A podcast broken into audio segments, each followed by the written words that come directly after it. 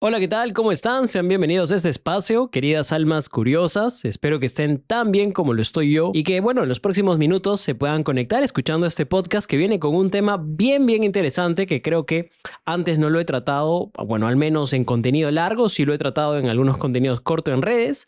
Bueno, y de paso aprovecho para invitarlos a que vayan y, sigan las páginas del podcast. Está Instagram, está TikTok. Si son usuarios de esas plataformas, pues pueden encontrarme ahí. Pueden encontrar el podcast, por supuesto, ver algunos contenidos, algunas historias y también el anuncio de los episodios cada vez que estos se lanzan. Bueno, hoy vamos a hablar en estricto de la cañigua. Y eh, la cañigua realmente es una planta increíble, es una planta milenaria, es un grano formidable, es un grano nutritivo. De hecho, la cañigua es un cultivo muy poco conocido, pero de mucho valor. O sea, es un producto de alto valor y muchas veces, y lamentablemente, confundido con la quinoa. Bueno, hoy cada vez menos, pero ya porque hoy hay cada vez más difusión y conocimiento, pero me atrevería a decir que para una gran mayoría aún este grano pasa muy desapercibido y si de hecho se lo presentas a una persona común que consume quizás quinoa, que es uno de los granos más conocidos, y le presentas la cañigua, va a decir que es quinoa. Entonces, ese es uno de los grandes problemas. No sabemos reconocer muy bien este, este grano, pero bueno, esperemos que cada vez esto vaya cambiando, que vayamos educándonos un poco mejor, porque eso es un poco el objetivo, ¿no? Siendo productos que están básicamente en nuestras tierras andinas, deberíamos o deberíamos poder distinguirlos. La cañigua realmente pues es una planta que algo de especial que se la puede reconocer es que es muy fuerte, que crece bien en tierras muy difíciles, incluso en aquellas tierras donde pues hay mucha rocosidad, hay mucho frío, hay mucha sequedad y por ejemplo si pensamos en una tierra con estos descriptores podemos pensar en el altiplano, por ejemplo, que es básicamente ahí donde crece en su mayoría.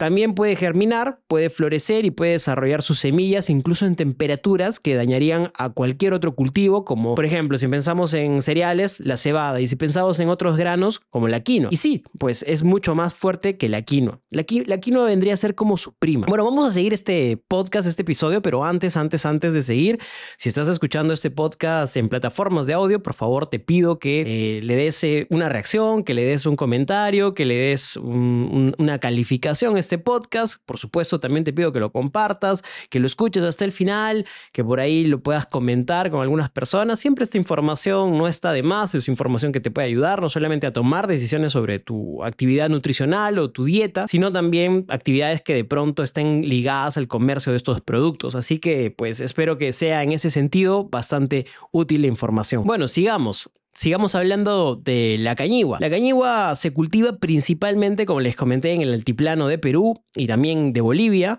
así como también en algunas otras regiones montañosas de Bolivia y en lugares específicos de Perú, como en Puno, donde se concentran mucho, mucho estos cultivos. Básicamente es, es un cultivo que se da en, en, las comunidades que, que rondan estas zonas o que habitan estas zonas también se cultivan en algunas zonas de Bolivia, como por ejemplo en La Paz, en Cochabamba. De hecho, está muy ligado, muy asociado a esas zonas. Eso no quiere decir que la cañigua no se haya o no se esté cultivando en otros lugares.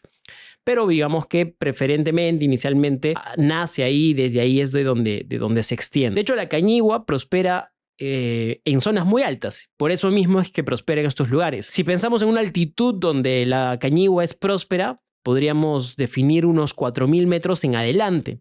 4.000 metros sobre el nivel del mar. Y rara, rara, rara, raramente se cultiva por debajo de los 3.500, 3.800, que es una área más común o es una altitud más común para la quinoa. De hecho, también se ha encontrado que la cañigua puede crecer hasta, en, hasta los 4.500 metros sobre el nivel del mar, lo que pues realmente es asombroso, dado que a esta altitud casi ya nada crece, más que el lichu, los pastos andinos que, que son comida o, o alimento de, de algunos camélidos andinos, pues realmente ya muy pocas cosas crecen a esta altitud. Desde el punto de vista botánico, si describimos un poco la cañigua, esta es una planta pequeña, no mide más de un metro, por lo general está entre los 20 a 70 centímetros de altura. Tiene tallos, hojas y flores, básicamente está compuesto de esta, de esta estructura y tiene semillas que son muy pequeñitas. Si vemos las semillas de la cañigua, incluso a veces puede ser más pequeñita que la semilla de la quinoa. Ahora me gustaría hablarles un poco sobre la clasificación de la cañigua, porque como en cualquier planta, siempre hay una variedad, siempre hay una diversidad de especies, de variantes, y la clasificación de la cañigua se hace principalmente según la forma de la planta, el color de sus semillas y el tiempo que tarda en madurar. Algunas variedades maduran pues en 95, 100 días, mientras que otras necesitan alrededor de 150 días y un poco más para hacerlo. También se clasifica según características como por ejemplo la forma de sus hojas y su crecimiento. Entonces, si lo resumimos en grandes rasgos, tenemos dos clasificaciones. Uno, los ecotipos, que tiene que ver con la región de procedencia, y la coloración, que tiene que ver con la pigmentación y las características físicas. Hablemos un poco sobre los ecotipos entonces. Tenemos dos ecotipos principales que son la saiwa y lasta, que son los nombres de estos dos ecotipos. La saiwa es una planta que tiene la característica de ser erguida, de contar con tres a cinco ramas desde la base y un crecimiento muy definido. Eh, alguna característica especial es que tiene ramificaciones escasas, eh, parece mucho más estrecha y en consecuencia se la ve como de menor diámetro. Otra característica es que crece muy rápido, termina su producción en aproximadamente 70 días. Y el asta, la variedad del asta, es todo lo opuesto, bueno, o casi lo opuesto, es semi erguida, o sea, no está tan parada, tiene muchas más ramas y por lo tanto tiene más ramificaciones y eso hace que se vea de mayor diámetro y tiene una apariencia pues más, más frondosa, mucho más tupida y produce sus semillas en mucho más tiempo, es decir que crece mucho más lento. Bueno, ahora, mudándonos a la coloración, que es otro tipo de clasificación, tenemos los tallos y hojas que pueden variar en colores. Por ejemplo, tenemos una variedad que es amarilla, otra que es rosada, que es anaranjada, roja, púrpura. Eso es muy bonito visualmente porque cuando ven la planta de la cañigua es un espectáculo de colores, colores que realmente representan la diversidad del altiplano. Y bueno, también las semillas pueden variar en color. Obviamente las semillas no se condicen con el color de la planta, es decir, no vamos a tener semillas amarillas o rosadas, pero sí pueden cambiar su tonalidad desde un marrón muy castaño hasta un negro, negro bien fuerte. Bueno, esta no es una clase de botánica, pero quiero que tengas claro que en la clasificación se considera tanto las características físicas de la planta como también la rapidez con la que crece, con la que madura y asimismo también la apariencia física, así como también los, la apariencia de las semillas, que son, bueno, es parte también de la apariencia física, pero es otro componente. Ahora quiero hablarles sobre los aspectos o las propiedades nutritivas de la cañigua, que creo que a este punto es algo que todos estamos esperando y que, que, es lo que nos convoca a escuchar este podcast, porque definitivamente si pensamos en la funcionalidad de las plantas, creo que las características nutritivas son las que más acompañan a la voluntad del ser humano de, querer ingerirlas y de querer tenerlas en la dieta. Y en ese sentido, te puedo decir que la cañigua es muy nutritiva, tiene un alto contenido de proteínas. De hecho, en algún momento lo he dicho, pero la cañigua tiene incluso más proteína que la quinoa, mucho más proteína que la kiwicha. Por valores estándares, tenemos de 15 a 19% eh, por, en 100 gramos de, cañigua de proteína pero esto puede ser mucho mayor en ciertas variedades, en, cierto, en ciertos ecotipos. Eh, sin embargo, este es el valor estándar. ¿Qué es lo que hace interesante a la proteína de la cañigua? Pues que es rica en aminoácidos importantes, en, en aminoácidos esenciales como la lisina, euseleucina y triptófano. ¿Y qué de especial tienen estos tres aminoácidos? Ya lo hemos comentado en algún momento, incluso en algunas entrevistas con expertos que estos son aminoácidos que el cuerpo no produce, que los tiene que ingerir de las carnes, de los lácteos, de otros productos externos y que está muy escaso en los vegetales. Sin embargo, la cañigua y otros granos andinos tienen estas facultades y tienen estos aminoácidos esenciales que es básicamente una bendición. Lamentablemente en la comunidad científica se la compara pues con, con productos como la leche o bueno, como otro tipo de, productos, pero yo creo que no tienen comparación porque además es un producto limpio, es un producto que no inflama, es un producto que es la base de cualquier tipo de dieta, sobre todo de las dietas basadas en plantas, de las dietas naturales, de las, de las dietas que desinflamantes. Creo que es una planta maravillosa realmente. Bueno, está de más decir que pues la cañigua es más que nada, en mayor proporción, carbohidratos también, pero son carbohidratos buenos, son carbohidratos de rápida absorción, no son carbohidratos pesados, son carbohidratos bien complejos y muy buenos para la salud. Así que pues sobre todo en, en en planes de alimentación para atletas, la cañigua es excelente, ¿no? Además también tiene bastante fibra. Y bueno, tiene también una buena cantidad considerable de, de grasas buenas y de minerales, claro, en menor proporción a los anteriores mencionados, pero también es muy, muy bueno, ¿no?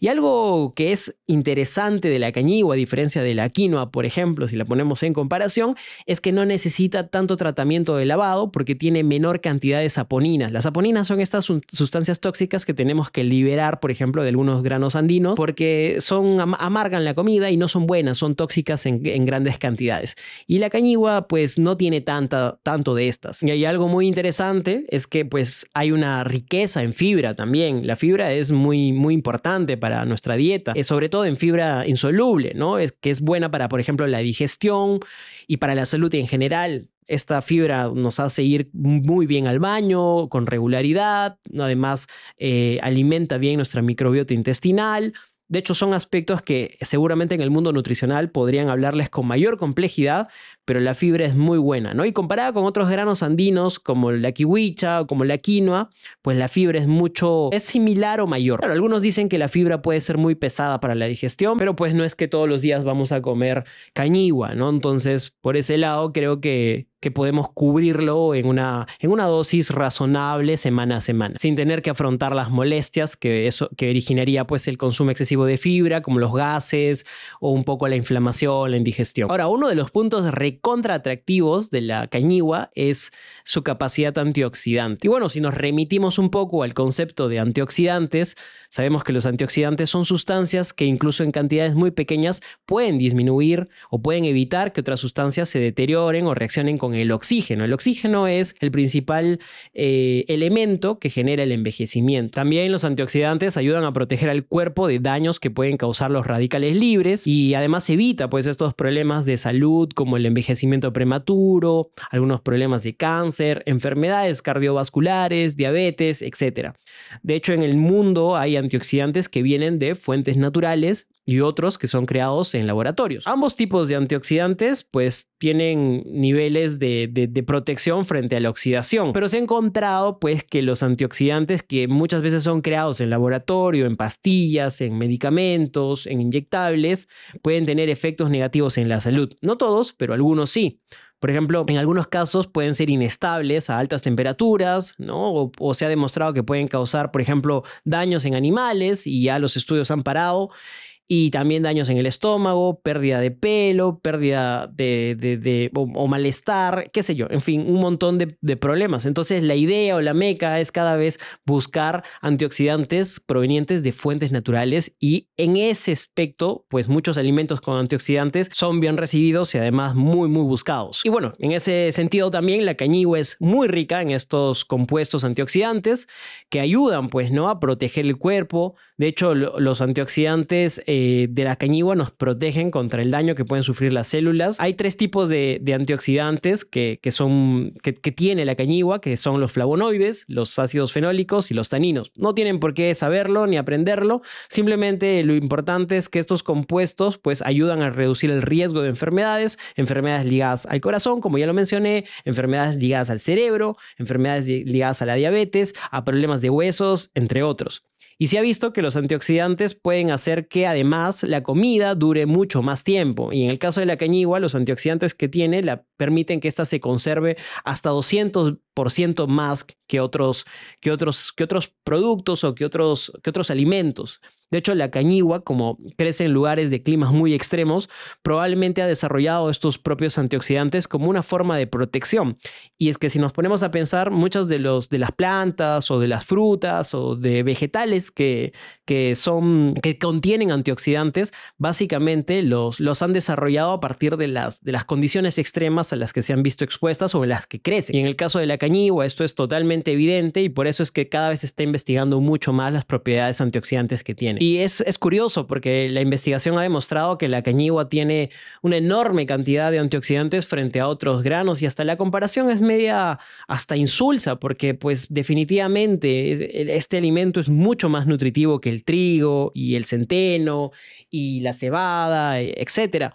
No quiero decir que consumir estos otros productos esté mal, pero creo que si tenemos la posibilidad de, asimilar la cañigua, un, un, producto que además está en nuestro suelo, que está en nuestra tierra, ya lo he repetido muchas veces, que además está pues a disposición nuestra, ¿por qué preferir el trigo y otros granos, ¿no? que además también tenemos que importarlos, dicho sea de paso, y muchas veces a más altos precios. Bueno, queridos amantes de los alimentos de origen, queridos amantes del bienestar, solo quiero terminar este podcast eh, hablándoles de los usos de la cañigua, cómo se ha, se ha, venido usando esta planta maravillosa, este grano maravilloso. Y hay una verdad que se esconde detrás del uso de, esta, de, este alimento, y es que en verdad la cañigua pues, no es tan popular porque es principalmente cultivada por familias para el propio autoconsumo.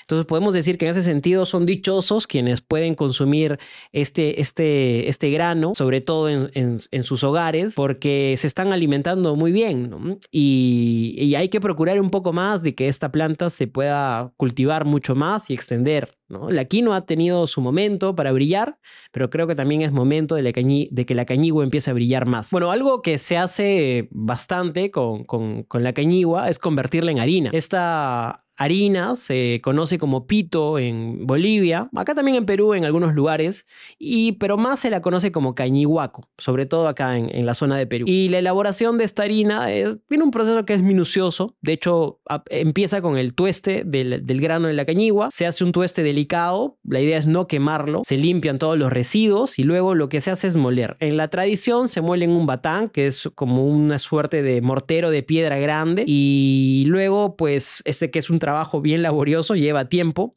se genera una, una harina que es muy aromática, que es muy rica y que además es muy valorada sobre todo por sus propiedades nutricionales, ¿no? Y que además se la conoce como medicina, ¿no? Es como una medicina fortificante, así la, así la conocen, así la llaman. De hecho, en un día una persona en su hogar puede procesar hasta 12, 15 kilos de cañigua de manera artesanal, ¿no?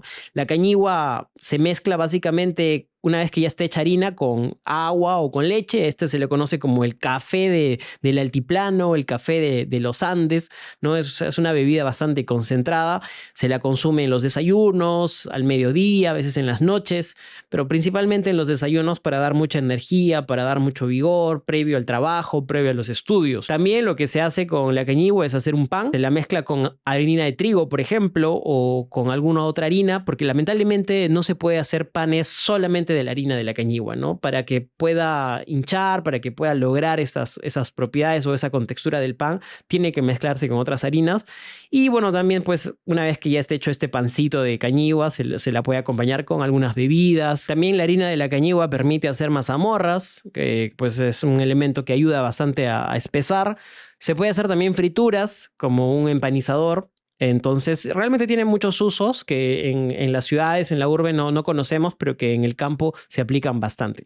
Además, la cañigua tiene usos en la medicina tradicional, ya no ligado a la semilla, en verdad, sino ya a la planta en sí misma. Por ejemplo, las cenizas del tallo de la cañigua que se llaman gifta, se usan, por ejemplo, para preparar una suerte de, caramelo para masticar la coca, ¿no? o una suerte de harina ¿no? especial. Y esta, esta, esta gifta proporciona calcio, proporciona otros nutrientes esenciales que son muy útiles, que además se combinan bien con el alcaloide de la hoja de coca y sirven mucho, sobre todo en tiempos de frío, en tiempos de trabajo. Bueno, solo les puedo dejar una recomendación antes de terminar este podcast, es que si van a comprar cañigua, por favor, háganlo en un sitio garantizado. Hay tiendas naturistas, si viven en Lima, si viven en alguna provincia, háganlo en un lugar donde sepan que realmente están comprando el producto. Si lo compran en grano perlado, no pasa nada, seguramente lo van a poder tener ahí garantizado, pero si lo compran en harina, tengan mucho cuidado porque esta calidad o esta pureza no siempre está garantizada. A veces lo que pasa con, con los productos que son harinas es que se mezclan, se mezclan con harina de cebada o con, o con harina de habas tostadas y esto pues realmente no hay forma de saberlo. Alguien que, sepa muy bien el sabor podría identificarlo, pero usualmente como no estamos muy acostumbrados, es muy probable que pase desapercibido. Actualmente no hay mucha información sobre industrias dedicadas a procesar la cañigua, por lo que creo que sería muy bueno desarrollar productos naturales de cañigua Si tú, emprendedor, estás escuchando este podcast, anímate a hacerlo. Yo creo que con el tiempo esto va a ser una locura increíble. Así que, que nada, eso es. Espero de corazón que te haya gustado este episodio, que lo puedas compartir, que lo puedas reflexionar y que, bueno, me cuentes cuáles son tus opiniones. Recuerda que si estás en Spotify o en cualquier otra plataforma de, bueno, sobre todo en Spotify, puedes entrar al episodio y puedes dejar un comentario. Igualmente, puedes ir al programa principal y puedes hacer eh, tap en, las tres, en los tres puntitos y, ir a calificar el podcast eh, con cinco estrellas. Eso me ayudaría muchísimo, no solamente a mí, sino a que este contenido pueda ser más promovido por el algoritmo de Spotify y llegue a muchas más personas. Nada, eso es. Muchas gracias. Que tengas una gran semana y pues nada, divertirse siempre con responsabilidad y alimentarse muy bien. Un abrazo.